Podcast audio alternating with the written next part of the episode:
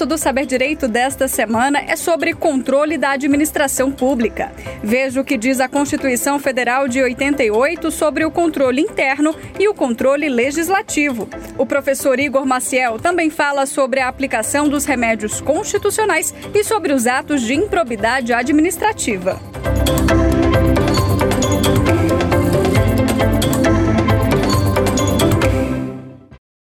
Olá pessoal, tudo bem? Eu sou Igor Maciel, procurador do município de Porto Alegre, advogado e professor. Hoje a gente vai dar continuidade ao nosso curso aqui no programa Saber Direito, que a gente começou né, a falar sobre controle da administração pública. Acredito que você tenha acompanhado as outras aulas. Na primeira aula, a gente falou sobre o controle interno da administração pública, comentando ali bem a súmula 473 do Supremo. Falamos também sobre o controle externo da administração pública e a atuação dos tribunais de contas. Na segunda aula, a gente já aprofundou a discussão envolvendo o mandado de segurança, falando desse remédio, né, dessa discussão individual que é o mandado de segurança. Não falei na segunda aula, mas fica aí um ponto para você aprofundar o estudo sobre o mandado de segurança coletivo, que vale também muito a pena você aprofundar. Hoje eu vou falar sobre os demais remédios constitucionais, falando especificamente agora no primeiro bloco, não tanto sobre os remédios habeas data e mandado de injunção. Vamos falar agora da ação popular e da ação civil pública, também demandas aí previstas na Constituição Federal. Veja, pelo menos para o controle da administração pública. Veja, na nossa primeira aula eu falei de um exemplo que eu acho que é até bom a gente voltar para ele de novo. Na primeira aula, eu falei da seguinte situação. Um belo dia, o prefeito de um determinado município está em conluio com o presidente da comissão de licitação e, juntamente com o empresário, eles se unem para burlar um procedimento licitatório. E aí, uma revista de grande circulação pega aquelas informações e divulga na imprensa. Ora, a gente falou que é possível que qualquer pessoa faça uma denúncia no controle interno da administração pública, como, por exemplo, a, nos diz ali a súmula 473 do Supremo. É possível também que a gente tenha um controle externo da administração pública através do Tribunal de Contas. Qualquer pessoa também pode fazer essa denúncia. E aí, na segunda aula, eu falei do mandado de segurança. Mas o mandado de segurança tem a ver com um direito subjetivo, com um direito que é meu. Eu estaria imaginando ali no mandado de segurança a hipótese de eu ser um licitante participando do procedimento licitatório e fui, de certa forma, excluído do procedimento por conta daquele conluio. Mas o que eu quero discutir com vocês hoje não tem a ver com esse direito individual. Tem muito mais a ver com a atuação de particulares na proteção do patrimônio público. Ora, o que eu quero discutir com vocês agora é a possibilidade de particulares que não têm nada a ver com o procedimento licitatório, não estão participando de uma licitação, nem nada, mas eles querem, além de fazer a denúncia no controle interno, além de fazer a denúncia no controle externo, que é o Tribunal de Contas, eles querem também propor ações judiciais. E é aqui que a gente vai discutir tanto a ação popular como a ação civil pública. O que, que essas duas ações têm em comum? O que essas ações têm em comum é que o particular, ou o, o autor da ação, melhor dizendo, ele vem a juízo não interessado no seu próprio dinheiro, não interessado no seu próprio direito, não interessado no seu umbigo. Ele está muito mais interessado no direito da coletividade, no interesse de toda a coletividade, no interesse que é seu e de todos nós. Na ação popular, o autor ele vem a juízo exatamente discutindo esse interesse que é de toda a coletividade. Ele vem tentar anular esse ato lesivo ao patrimônio público. Do mesmo jeito, na ação civil pública, nessas duas ações que eu posso dizer que são primas ou que são irmãs, porque estão muito próximas uma da outra. E por que, que elas estão muito próximas, professor? Porque no Brasil não existe um código de processo civil coletivo. As ações coletivas no Brasil, segundo opinião do STJ e da doutrina, são regidas pelo que a gente chama de um microsistema da tutela coletiva. Ou seja, não existe um código de processo civil coletivo. O que existe no Brasil é um microsistema formado por algumas leis que regem o processo coletivo. Lei da ação popular, lei da ação civil pública, o Código de Defesa do Consumidor, ali na parte final, né, a partir do artigo 81, mais ou menos, que ele vai falar da defesa do consumidor em juízo, e a lei de improbidade administrativa. O fato é que eventual omissão da lei da ação popular, a gente vai sanar dentro do microsistema. A gente vai sanar analisando a lei da ação civil pública. Eventual omissão da lei da ação civil pública, a gente vai sanar na lei da ação popular e assim por diante. Então, que é a ação popular, meus amigos? Eu peço que vocês abram o artigo 5 da Constituição Federal, no inciso 73, que ele já diz: qualquer cidadão é parte legítima para propor ação popular que vise anular ato lesivo ao patrimônio público ou de entidade de que o Estado participe, à moralidade administrativa, ao meio ambiente e ao patrimônio histórico e cultural, ficando o autor, salvo comprovada má-fé, isento de custas judiciais e do ônus da sucumbência. Ou seja, a ação popular é uma ação prevista na Constituição para que o cidadão entre com uma demanda para anular ato lesivo ao patrimônio público, ou ao meio ambiente, ou à moralidade administrativa e por aí vai. Essa ação foi regulamentada pela Lei 4717 de 1965. Essa lei, ela responde a uma pergunta que é bem interessante, que é o seguinte: tudo bem, professor, só o cidadão pode entrar com ação popular. Mas quem é o cidadão? Quem é o cidadão? Pessoa jurídica pode entrar com ação popular? Veja que o artigo 1 da Lei 4717, ele meio que repete o que diz a Constituição. Né? Ele dá uma expandida no conceito, mas ele fala de novo que é o cidadão que é parte legítima para anular ato lesivo ao patrimônio público. Tudo bem. Agora, essa cidadania em juízo tem a ver, meus amigos, com o título de eleitor.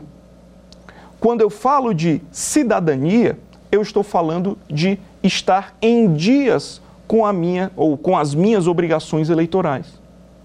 É por isso que o artigo 1 parágrafo 3 da Lei da Ação Popular estabelece que a prova da cidadania em juízo ou para ingresso em juízo será feita com o título eleitoral ou com o documento que a ele corresponda.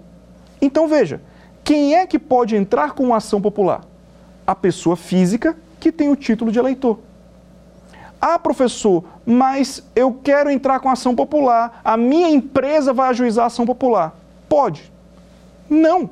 Pessoa jurídica não vota. Pessoa jurídica não tem título de eleitor. O Supremo Tribunal Federal, na súmula 365, já disse: pessoa jurídica não tem legitimidade para propor ação popular. Portanto, quando eu falo de ação popular, eu estou falando da pessoa física, do cidadão que tem o título de eleitor. Percebam que esse assunto ele acaba se completando com os demais tópicos que a gente viu nas aulas anteriores. E aqui é interessante que você saiba que eu posso utilizar todos esses meios que eu estou falando até agora. Eventualmente, eu sou um cidadão, pessoa física com o título de eleitor, eu tanto posso fazer uma denúncia no controle interno da administração pública, como também uma denúncia no Tribunal de Contas, para fiscalizar com esse controle que a gente chama de controle externo, e posso ainda entrar com uma ação popular para judicialmente anular o ato lesivo ao patrimônio público, anular aquele ato que o prefeito estava em conluio com o presidente da comissão de licitação, juntamente com o empresário. Então, a lógica é mais ou menos essa na Lei 4717 de 65, a gente acaba vendo algumas especificidades da lei ou da ação popular. A primeira delas é que exatamente que só o cidadão, só a pessoa física que tem o título de eleitor vai poder ajuizar a ação popular, logo o Ministério Público não é parte legítima para propor ação popular. A gente tem algumas questões de prova que falam exatamente isso. Pode o Ministério Público propor ação popular? Não, não pode. O Ministério Público não é parte legítima para propor essa ação. Só quem é parte legítima é o cidadão, a pessoa física que tem o título de eleitor. Agora, é bem verdade que, eventualmente, o autor da ação popular pode sofrer algumas pressões. Pressões políticas mesmo, pessoal. Eu entrei com a ação popular contra o presidente da República. No dia seguinte eu começo a sofrer todo tipo de pressão. Eu vou lá e digo, cara, quer saber? Eu vou pedir desistência dessa ação porque eu não estou afim de me incomodar. Aí, o artigo 9 da Lei da Ação Popular, ele fala o seguinte: tudo bem, só quem tem legitimidade para propor ação popular é o cidadão, pessoa física com o título de eleitor. Mas, se o autor desistir da ação ou der motivo à absolvição de instância, serão publicados editais nos prazos e condições aí previstos na lei, ficando assegurado a qualquer cidadão, bem como ao representante do Ministério Público, dentro do prazo de 90 dias da última publicação feita, promover o prosseguimento da ação. Ou seja, só quem pode ajuizar a ação popular é o cidadão, pessoa física com o título de eleitor. Mas se o cidadão eventualmente pede desistência dessa ação, qualquer outro cidadão ou até mesmo o Ministério Público poderão assumir a ação de onde ela está, assumir a ação popular de onde ela está. Lembrem, o autor da ação popular, ele não vem a juízo discutindo o direito próprio. Ele não vem a juízo discutindo o interesse próprio, um direito subjetivo. Ele vem a juízo discutindo o interesse de toda a coletividade. É por isso que não cabe reconvenção na ação popular. É por isso que na ação popular o STJ afastou a possibilidade de reconvenção. Por quê? Exatamente para que o autor não sentisse essa pressão em cima dele com uma represália do poder público para que ele eventualmente desistisse da ação. Lembrem que a própria Constituição diz que o autor é isento, entre aspas, de custas. Ele só vai pagar, ele não paga custas nem honorários, enfim, está lá na própria Constituição Federal. Agora, quem é que ocupa o polo passivo da ação popular? Aqui é interessante. O autor é a pessoa física, o cidadão, né? pessoa física com o título de eleitor. Mas o réu da ação popular é todo mundo. O artigo 6 da Lei 4717 estabelece que eu vou apontar como réu da, da ação popular, naquele meu exemplo que eu falei no começo, tanto o prefeito, como o presidente da comissão de licitação, como o empresário que está se beneficiando do ato. Eu aponto todo mundo, tanto os agentes públicos, como também os beneficiários do ato. E mais, eu coloco no polo passivo da ação também a pessoa jurídica de direito público. O próprio município é réu na demanda, junto com o prefeito, com o presidente da comissão de licitação e com o empresário. Isso está previsto no artigo 6 da lei, 4717 de 65. Mas, professor, vamos supor que o prefeito causou um, um, uma lesão aos cofres públicos de 10 milhões de reais. Não parece que, se o prefeito for condenado a ressarcir o município nesses 10 milhões de reais, o município, apesar de ser réu na ação, vai ser bom para ele perder? Né? O município é réu na ação.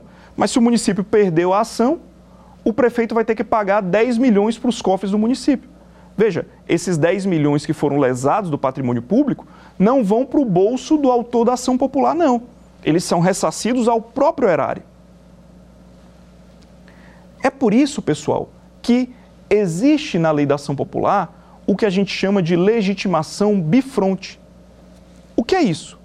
O município, ele, nos termos da própria lei da ação popular, artigo 6 parágrafo 3 a pessoa jurídica de direito público que começou o processo como réu, ele é, é a ação foi proposta contra ele, mas o município ele pode abster-se de contestar, simplesmente eu não contesto, porque se eu perder é bom para mim, eu vou ser ressarcido naqueles 10 milhões. Ou o município pode fazer até mais. O município pode migrar para o polo ativo da ação, ficando lado a lado com o autor contra aqueles que causaram lesões aos cofres públicos. É exatamente o que diz o artigo 6 parágrafo 3 da Lei 4717 de 65. A pessoa jurídica de direito público ou de direito privado, cujo ato seja objeto de impugnação, poderá abster-se de contestar o pedido ou poderá atuar ao lado do autor, desde que isso se afigure útil ao interesse público, a juízo do respectivo representante legal ou dirigente. Ou seja, a ideia é exatamente isso. A lei da ação popular diz no artigo 11 que a sentença que condenar os réus vai condenar inclusive ao ressarcimento ao erário. Então, para o erário, para o poder público, pode ser uma boa deixar de contestar, ou ainda mais, migrar para o polo ativo da ação para atuar ao lado do autor da ação popular contra aqueles que causaram lesão aos cofres públicos. Veja, portanto, que essa decisão é uma decisão a juízo do dirigente, né, do representante legal da pessoa jurídica de direito público, e que a gente precisa analisar porque esse artigo é bastante interessante e tem aplicação dentro de todo o microsistema da tutela coletiva. Eu vou aplicar lá na lei de improbidade também, que é o que a gente vai falar nas próximas aulas. Então fiquem atentos que essas explicações sobre a ação popular se aplicam também à lei da ação civil pública, se aplicam também à lei de improbidade quando estas forem omissas. Certo? E quando eu falo de ação civil pública, professor? A ação civil pública, meus amigos, ela também é destinada à proteção do patrimônio público. A ação civil pública, ela também se destina a essa lógica de proteger o erário. Mas o objeto da ação civil pública é mais amplo que o da ação popular. E veja, o fato de eu ter ajuizado uma ação popular, eu que sou cidadão, pessoa física com título de eleitor, ter ajuizado uma ação popular, não impede que uma outra pessoa ajuize uma ação civil pública. O artigo 1 da Lei da Ação Civil Pública, que é a Lei 7347 de 85, ele diz o seguinte: regem-se pelas disposições desta lei sem prejuízo da ação popular. Ou seja, eu posso ter uma ação popular e uma ação civil pública com o mesmo objeto. Não há problema. A gente pode estimular essa proteção ao patrimônio público. Agora, quando eu falo do artigo 1 da Lei da Ação Civil Pública, Lei 7347 de 85, o objeto é mais amplo que o da ação popular, porque ele diz: regem-se pelas disposições desta lei, sem prejuízo da ação popular, as ações de responsabilidade por danos morais e patrimoniais causados ao meio ambiente, consumidor, bens e direitos de valor artístico, estético, histórico, turístico e paisagístico, qualquer outro direito difuso ou coletivo, qualquer outro interesse difuso ou coletivo, ou seja, meu amigo, qualquer interesse difuso pode ser objeto de proteção por ação civil pública. Por infração da ordem econômica, a ordem urbanística, a honra e a dignidade de grupos raciais, étnicos ou religiosos, ou ao patrimônio público e social. Perceba, portanto, que o objeto da ação civil pública é mais amplo que o objeto da ação popular e eu posso ajuizar as duas ao mesmo tempo. Importante, é claro, lembrar que quem possui legitimidade ativa para propor ação civil pública não é o cidadão. Então, do mesmo jeito que eu disse para vocês que a pessoa jurídica jamais vai poder protocolar a ação popular, a pessoa jurídica não tem legitimidade para propor a ação popular, aqui eu vou dizer para vocês um mantra que também precisa ser seguido. A pessoa física não pode ajuizar ação civil pública. Apenas quem vai poder ajuizar ação civil pública são os legitimados do artigo 5 da lei, que a gente vai falar agora.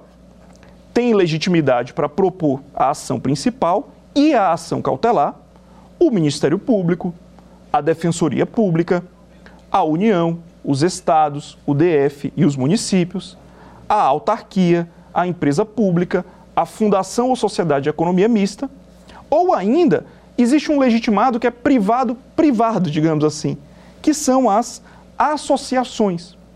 As associações também podem ajuizar ação civil pública, mas essa associação precisa, ao mesmo tempo, estar constituída há pelo menos um ano, nos termos da legislação civil, e dois, essa associação precisa ter entre o seu objeto social a proteção de um dos direitos defendidos pela lei, protegidos pela lei. Então, eu tenho uma associação de proteção e defesa do consumidor. Eu posso ajuizar uma ação civil pública para proteger o consumidor. Ah, professor, mas e aquela tragédia de Brumadinho? Teve ali todo um problema que foi terrível. Se a gente constituísse uma associação de pessoas que foram atingidas pela tragédia, no dia seguinte da tragédia, essa associação poderia ajuizar uma ação civil pública? O objeto dela seria a proteção às pessoas atingidas pela tragédia de Brumadinho. Ok. Mas e o requisito pré-constituição há pelo menos um ano? O próprio juiz, pessoal, nos termos do artigo 5 tá?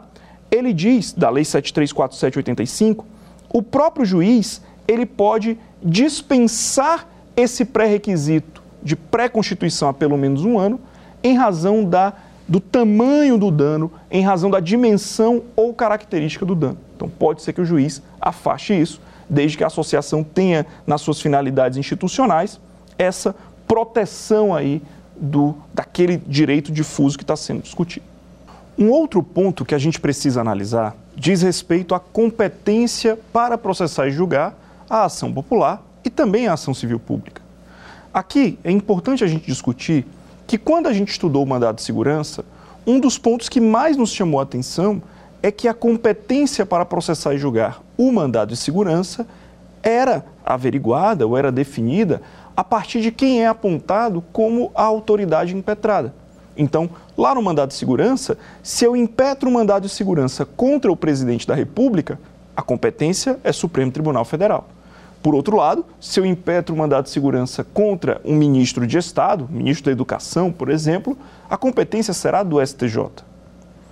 Ora, mas a ideia da ação popular é exatamente proteger o patrimônio público. A ideia da ação popular é exatamente estimular o cidadão, a pessoa física que tem um título de eleitor, a proteger o patrimônio público. E aí ele vai entrar com ação protegendo um interesse que não é seu, não é próprio, não é individual, mas é o interesse de toda a coletividade. Perceba que se eu estiver falando com alguém que mora no interior do Nordeste, então, a pessoa mora lá no Piauí, na cidade de Picos, no Piauí.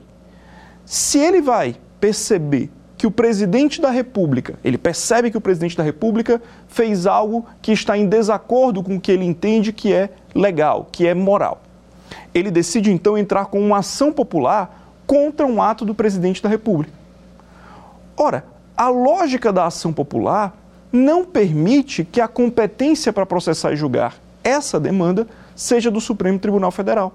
Afinal de contas, eu tenho uma ação gratuita que o autor vai ajuizar para proteger o patrimônio público. Não faz sentido que ele tenha que sair lá de Picos, no Piauí, pegar um carro até a capital, para depois pegar um voo até Brasília, para contratar um advogado para então ajuizar a ação no Supremo Tribunal Federal. Se a gente imaginar que o processo é físico, né, naquela lógica de um processo físico.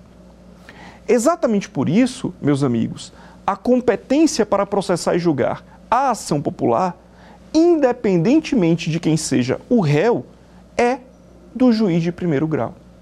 Então, nesse caso específico, se eu vou ajuizar uma ação contra um ato imputado ao presidente da República, veja que o artigo 6 né, da própria Lei da Ação Popular fala que eu vou colocar no polo passivo da demanda também a pessoa jurídica de direito público interessada.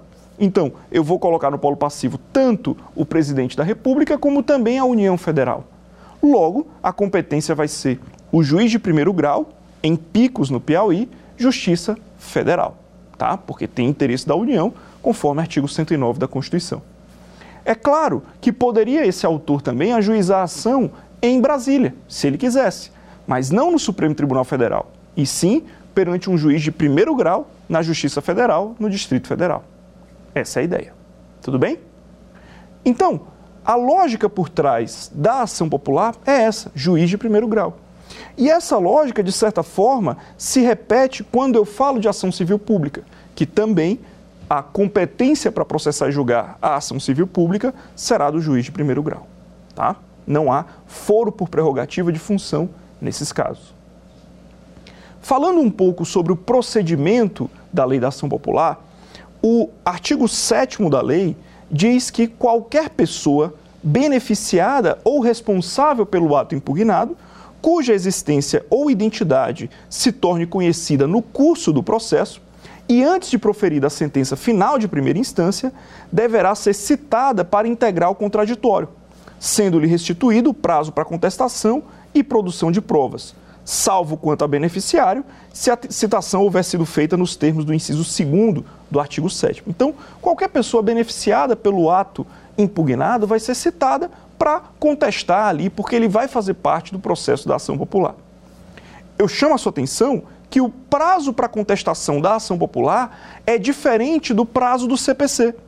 Enquanto no CPC a gente tem um prazo de 15 dias úteis, podendo ser um prazo em dobro, né, a depender do réu, eu tenho aqui o inciso 4 do artigo 7 dizendo exatamente algo diferente, que diz que o prazo de contestação será de 20 dias, prorrogáveis por mais 20 a requerimento do interessado, se particularmente difícil a produção de prova documental, e será comum a todos os interessados, correndo da entrega em cartório do mandado cumprido ou, quando for o caso, do decurso do prazo assinado em edital. Ou seja, o prazo para contestar a ação popular é de 20 dias, podendo ser prorrogável, prorrogado por mais 20 dias, se for difícil a produção de prova documental, independentemente de quem seja o réu. Pode ser uma pessoa jurídica de direito público que pediu os 20 dias extras, como pode não ser. Na ação popular e também na ação civil pública, é cabível o deferimento de medida liminar, de medida cautelar. Vejam que o artigo 5 parágrafo 4 da Lei da Ação Popular, ele diz que na defesa do patrimônio público caberá a suspensão liminar do ato lesivo impugnado. Lá na própria, no próprio artigo 5 né, da Lei eh, da Ação Civil Pública, a gente tem a disposição dizendo que é parte legítima para a proposta civil pública, seja a ação principal, seja a medida cautelar, né? Aí ele diz lá quem são os legitimados no artigo 5 Lembrando, Ação civil pública, Ministério Público, Defensoria Pública, União, Estados, DF, municípios, autarquias, fundações e lá as sociedades de economia mista, empresas públicas e também as associações que tenham aqueles, aqueles dois requisitos, né, instituídas aí há pelo menos um ano nos termos da lei civil e tenham entre as suas finalidades essenciais ou seu objetivo social a proteção de um interesse ao patrimônio público ou a proteção de um dos interesses difusos né, previstos na lei. Já a questão da sentença, no artigo 19 da Lei da Ação Popular, ele diz que a sentença que concluir pela carência ou improcedência da ação está sujeita ao duplo grau de jurisdição, não produzindo efeito senão depois de confirmada pelo tribunal. Daqui julgar a ação procedente, caberá apelação com efeito suspensivo. Ora, a lei da ação popular, no artigo 19, estabelece aquela remessa necessária. Mas percebam que a lógica da remessa necessária prevista lá no CPC é uma lógica segundo a qual, se a fazenda pública foi derrotada no processo, o processo ele vai para o segundo grau para que o tribunal confirme aquela sentença. Aqui é diferente. Quem está protegendo o interesse público é o autor da ação popular. Então, se o autor da ação popular entrou e perdeu, perceba, a Fazenda Pública foi vitoriosa nesse caso, haverá o duplo grau de jurisdição necessário, haverá a remessa necessária. Porque a ideia é exatamente que quem está protegendo o interesse público na ação popular e merece a confirmação da sentença pelo tribunal é o autor da ação popular. Assim como no Código de Processo Civil, se o autor da ação popular pediu uma liminar e essa liminar foi, foi negada, caberá agravo de instrumento. Se na sentença a sentença foi improcedente, caberá apelação. Né? Os recursos aí cabíveis contra a liminar na ação popular, agravo de instrumento, contra a sentença na ação popular, apelação. Eu chamo a sua atenção que os parágrafos do artigo 19 dizem exatamente isso. Das decisões interlocutórias, cabe agravo de instrumento, e das sentenças e decisões proferidas contra o autor caberá apelação, né? contra a sentença caberá apelação, mas vejam que contra as decisões ou sentenças proferidas contra o autor da ação popular, poderão recorrer qualquer cidadão e também o Ministério Público. Eu, autor da ação popular, entro com a ação popular, mas se eu tiver a liminar negada, o próprio Ministério Público pode recorrer, ou qualquer outro cidadão também vai poder aí, eventualmente, recorrer dessa decisão que foi contrária ao interesse público. É importante que a gente tenha em mente que na ação popular o autor está defendendo o interesse público, defendendo o patrimônio público e por isso tantos benefícios a gente vai ter na norma a favor dele, certo? Então a gente viu como funciona o controle interno, como funciona o controle externo a cargo do Tribunal de Contas. Falamos também do controle por ação popular e por ação civil pública, são essas ações destinadas a proteger o patrimônio público. Falamos também de ações individuais, como o caso do mandado de segurança para proteger um direito subjetivo, né, um controle judicial dos atos da administração pública. E agora, para a gente poder encerrar esse bloco das ações judiciais, com chave de ouro, nós vamos falar do habeas data e do mandado de injunção. Nas próximas aulas, a gente vai atacar exclusivamente a ação civil de improbidade administrativa, que é uma forma de controle da administração pública bem peculiar, prevista na Lei 8429 de 92. Quanto ao habeas data e o mandado de injunção, eu não vou falar muito, eu vou ser mais objetivo. Eu sei que tem muita coisa para a gente discutir, muita coisa para aprofundar, mas eu queria deixar até algo mais superficial. Eu quero aprofundar mesmo com vocês os temas envolvendo improbidade administrativa. Quanto ao mandado de injunção, meus amigos, nós temos a previsão constitucional, também ali no artigo 5 né, em um dos incisos do artigo 5 como um remédio constitucional, como um direito fundamental, esse remédio que é destinado nada mais, nada menos, para que eu possa ter uma, o gozo de um direito previsto na Constituição, mas que eu não estou usufruindo por ausência de uma norma regulamentadora. Eu explico. A própria Constituição, no inciso 71 do artigo 5 diz que conceder-se-á mandado de injunção sempre que a falta de norma regulamentadora torne inviável o exercício dos direitos e liberdades constitucionais e das prerrogativas inerentes à nacionalidade, soberania e cidadania. Ou seja, eu tenho uma norma prevista na Constituição, ou um, um direito previsto na Constituição, e que eu tenho esse direito. Está lá previsto, por exemplo, os servidores públicos têm direito à greve nos termos da lei. O problema é que essa lei nunca foi editada. Então, o que, que eu posso fazer?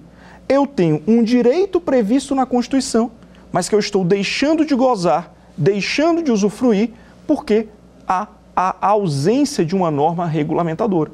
O Congresso Nacional não editou a lei que regulamentaria esse meu direito. Então, qual é a lógica do mandado de injunção?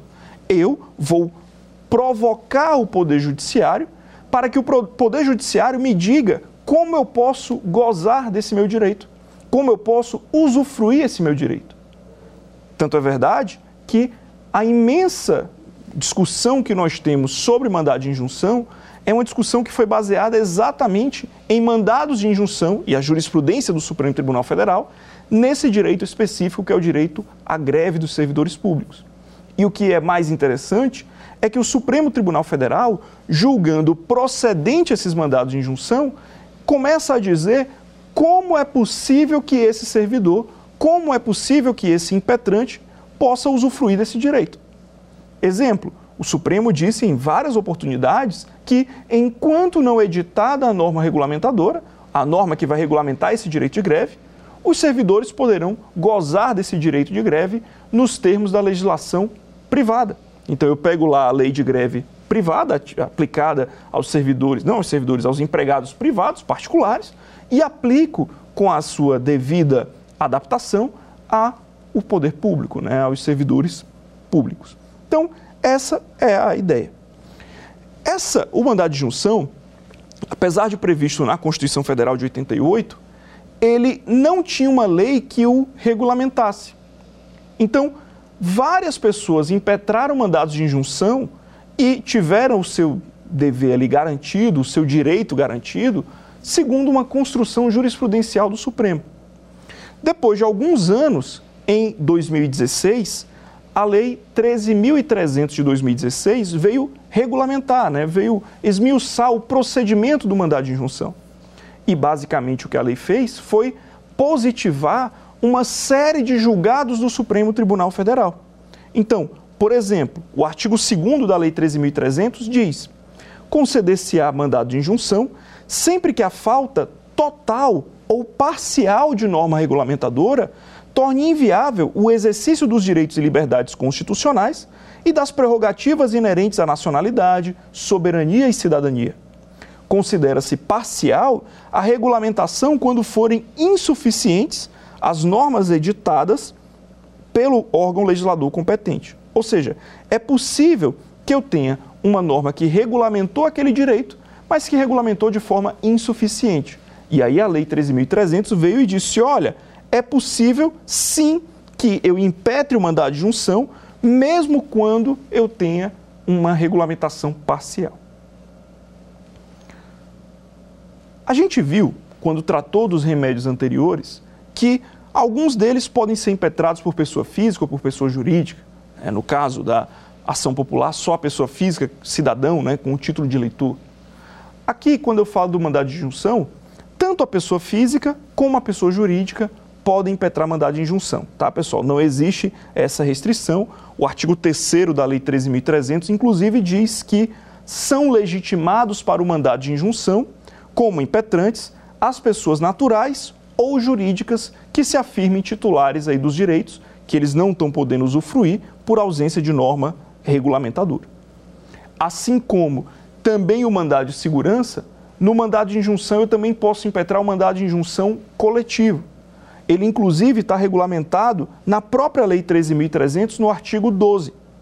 De acordo com esse dispositivo, o Ministério Público pode impetrar mandado de injunção coletivo quando a tutela requerida for especialmente relevante para a defesa da ordem jurídica, do regime democrático ou dos interesses sociais ou individuais indisponíveis.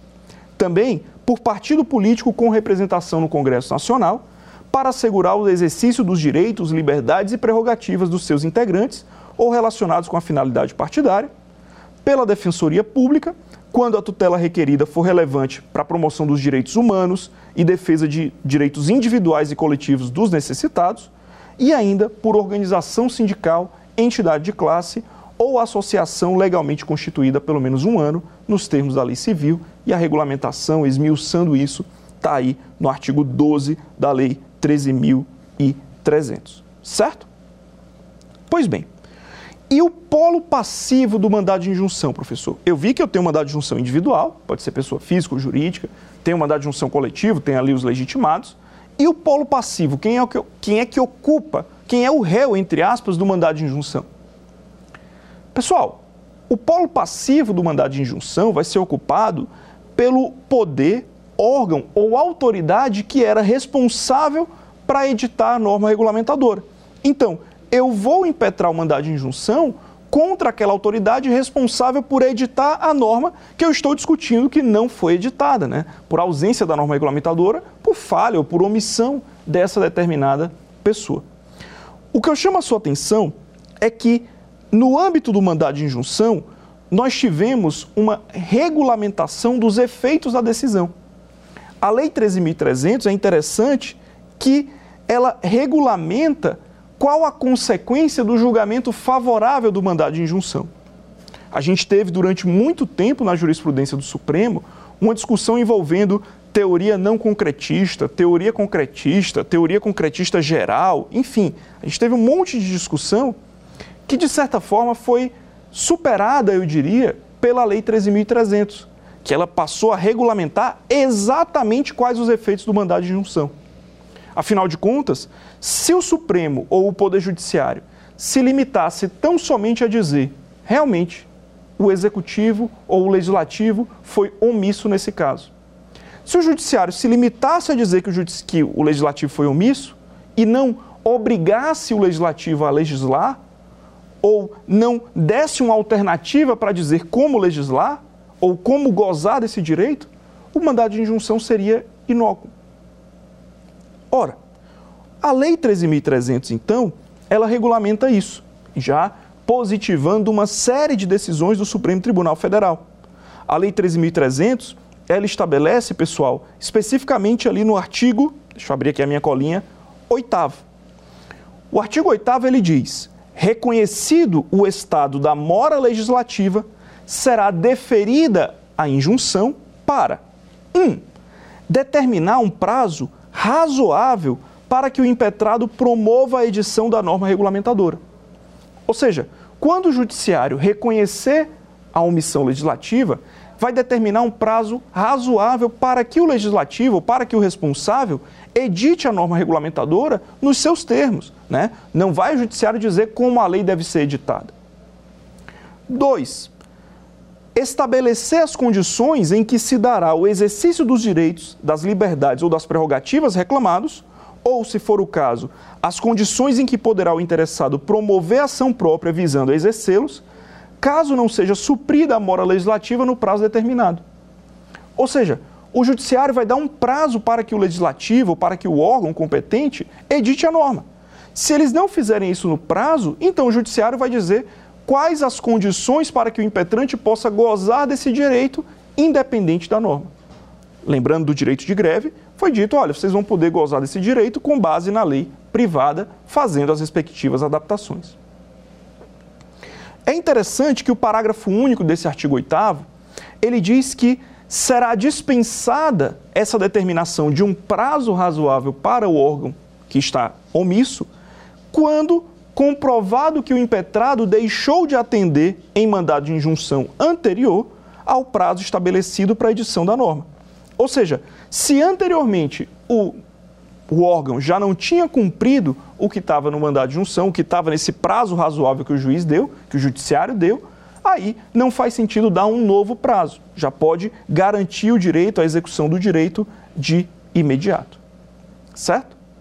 Essa decisão ela vai ter eficácia limitada, eficácia subjetiva limitada às partes do processo, mas poderá ser conferida eficácia ultra partes ou erga omnes à decisão quando, quando isso for inerente ou indispensável ao exercício do direito, liberdade ou prerrogativa ao objeto da impetração, como diz o artigo 9 e o parágrafo 1. Certo? Tranquilo? Então, mais ou menos essa ideia do mandado de injunção. Eu lembro a vocês o que diz o artigo 11 da Lei 13.300, que se eventualmente, depois da concessão do direito via mandado de injunção, surgir a norma regulamentadora, o artigo 11 diz que essa norma regulamentadora vai ter efeitos da edição dela para frente. Ou seja, a, a, a, decisão ela não vai retroagir, ou a nova lei, melhor dizendo, não vai retroagir e atingir aquela pessoa que teve uma decisão em mandado de junção transitada em julgado. A exceção que a lei traz é a não ser que a nova lei seja mais favorável do que a decisão aí ela vai retroagir. Se não, ela não retroage. Além disso, estará prejudicada a impetração se a norma regulamentadora for editada enquanto não julgado o mandado de injunção. Então, essa é a ideia geral, meus amigos, do mandado de injunção que eu queria discutir com vocês. Lembrando que a competência do mandado de injunção é parecida ali, de certa forma, com aquela ideia do mandado de segurança, assim como o procedimento, que estão aí regulados na Lei 13.300 de 2016. Para a gente poder se encaminhar para o final desse bloco, né, se encaminhar para o final da aula de hoje, eu queria discutir com vocês ainda o habeas data. O habeas data também é um remédio constitucional, também é um, uma garantia, né, um remédio previsto como um direito fundamental, mas o habeas data ele tem uma lógica diferente do mandado de injunção e diferente do mandado de segurança. O habeas data ele tem a ver, meus amigos, com acesso à informação. De acordo com o artigo 5 da Constituição Federal, inciso 72, conceder-se-á habeas data a. Para assegurar o conhecimento de informações relativas à pessoa do impetrante, constante de registros ou bancos de dados de entidades de governamentais ou de caráter público. Opa, se eu quiser ter acesso à informação a meu próprio respeito, constante num banco de dados de caráter público. Perceba que não é informação relativa a um terceiro. Atenção, professor, eu fiz um requerimento com base no portal da transparência para saber qual o valor que o município de Recife tem nos contratos de locação de veículos. Me foi negado esse direito, então eu vou impetrar um habeas data, professor. Não, não pode. O habeas data é um remédio constitucional é, regido ou destinado para que eu possa ter informações a meu próprio respeito, constante lá no banco de dados de caráter público. Eu não posso, pela via do habeas data, obter informações relativas a um terceiro, de forma alguma.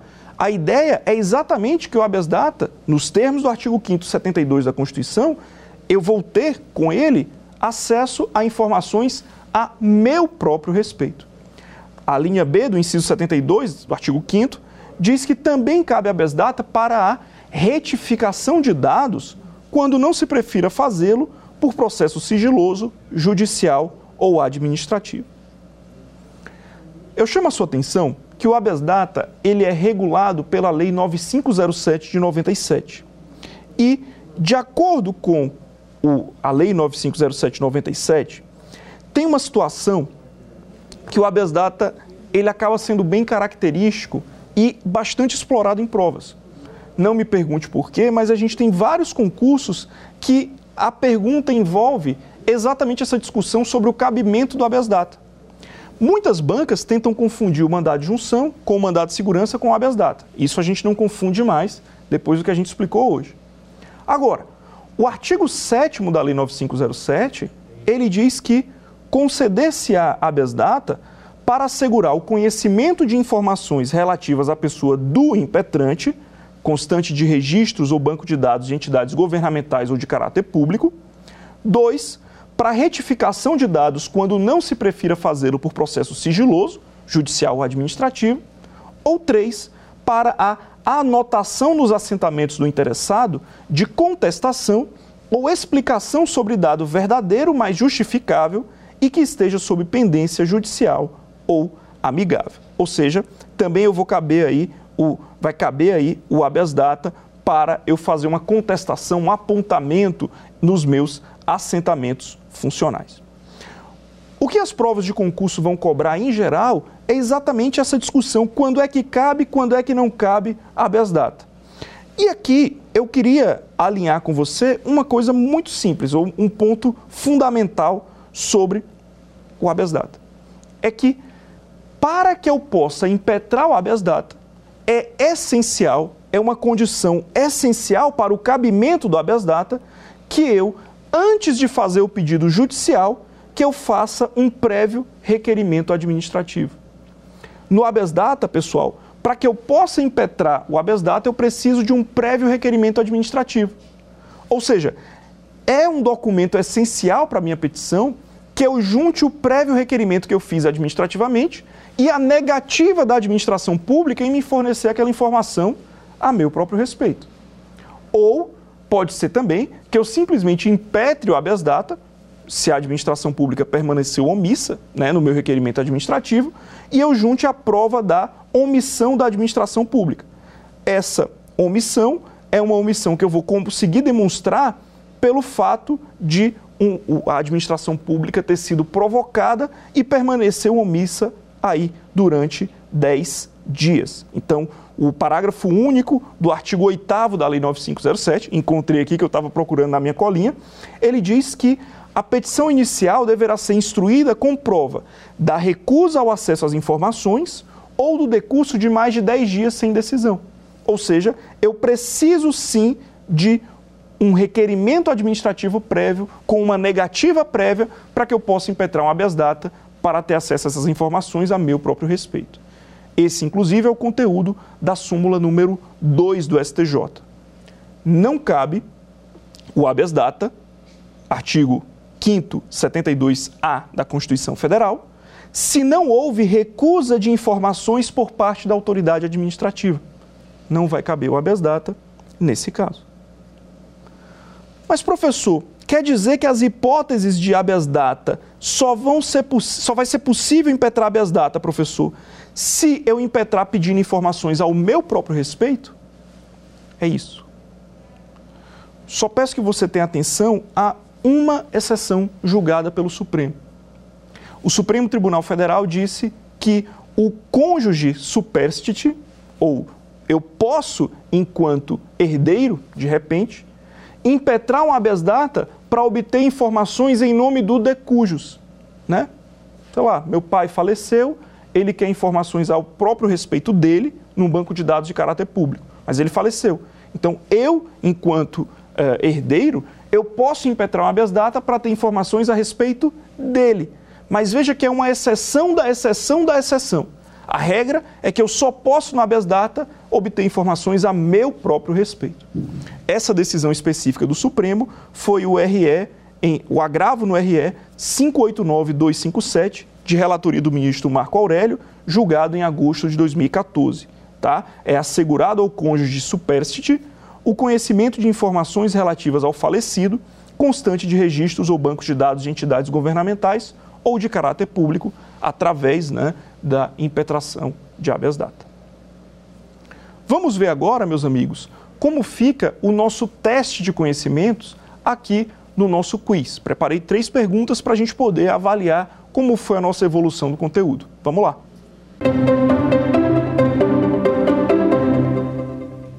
A primeira questão diz respeito a quanto à legitimidade, assinale a alternativa correta. Letra A. A legitimidade ativa da ação popular cabe ao Ministério Público. Letra B. Qualquer cidadão poderá propor ação civil pública. Letra C. Apenas o Ministério Público poderá propor ação civil pública. Letra D. A prova da cidadania em juízo para o manejo da ação popular é demonstrada com o título de eleitor ou documento equivalente. E aí, qual a resposta? Vejam, a imensa maioria das questões de concurso, principalmente, vão ser questões que vão envolver essa discussão confundindo o candidato entre uma, um remédio constitucional e outro. Ora, a letra A, quando ela diz que a legitimidade ativa da ação popular cabe ao MP, está falsa, meus amigos. Quem pode ajuizar a ação popular é o cidadão, pessoa física. Lembrem-se, súmula 365 do STF pessoa jurídica não ajuiza ação popular. Letra B. Qualquer cidadão poderá propor ação civil pública. Também não. O cidadão pode propor ação popular. Os legitimados ativos para ação civil pública estão no artigo 5 da Lei 7347 de 85. União, Estados, DF, municípios, Defensoria, Ministério Público. Né? Lembra que a gente discutiu isso? Letra C. Apenas o Ministério Público poderá propor ação civil pública. Não, Defensoria Pública também pode, União também pode. São vários os legitimados no artigo 5 da Lei 7347 de 85.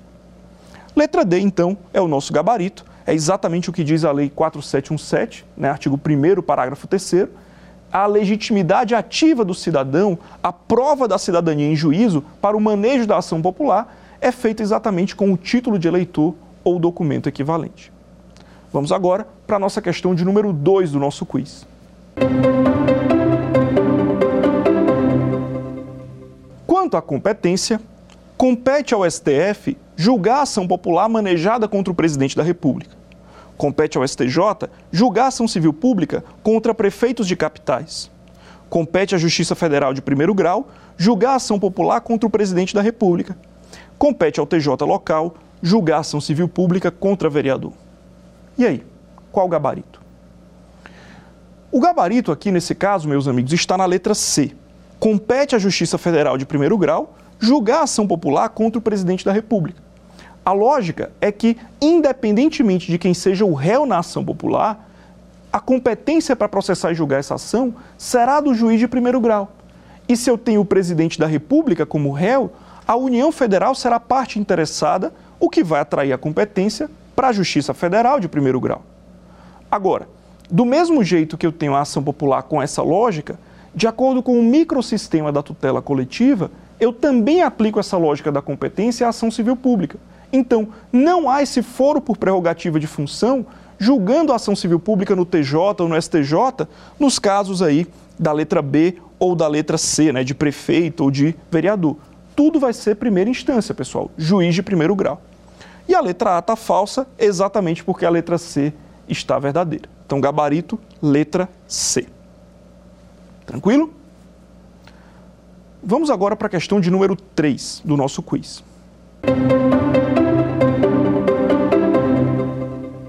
Em relação ao habeas data e ao mandado de injunção, cabe habeas data independentemente de prévio pedido administrativo.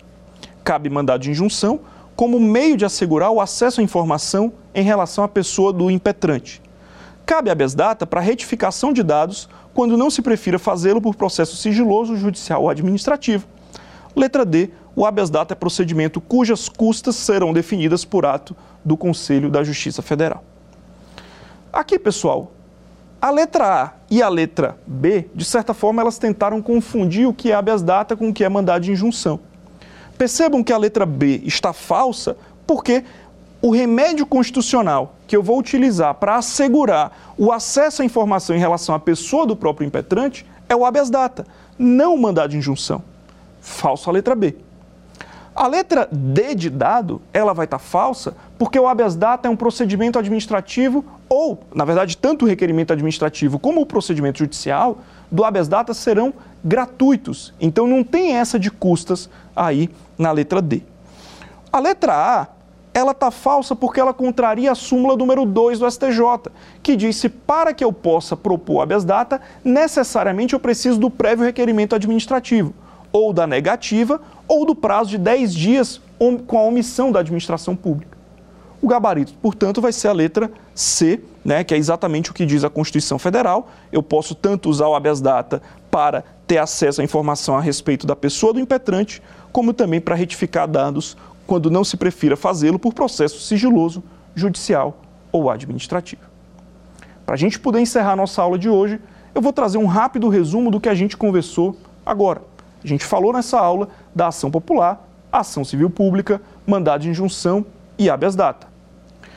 Para a gente fechar, pessoa jurídica não pode propor ação popular, só a pessoa física com o título de eleitor, só o cidadão.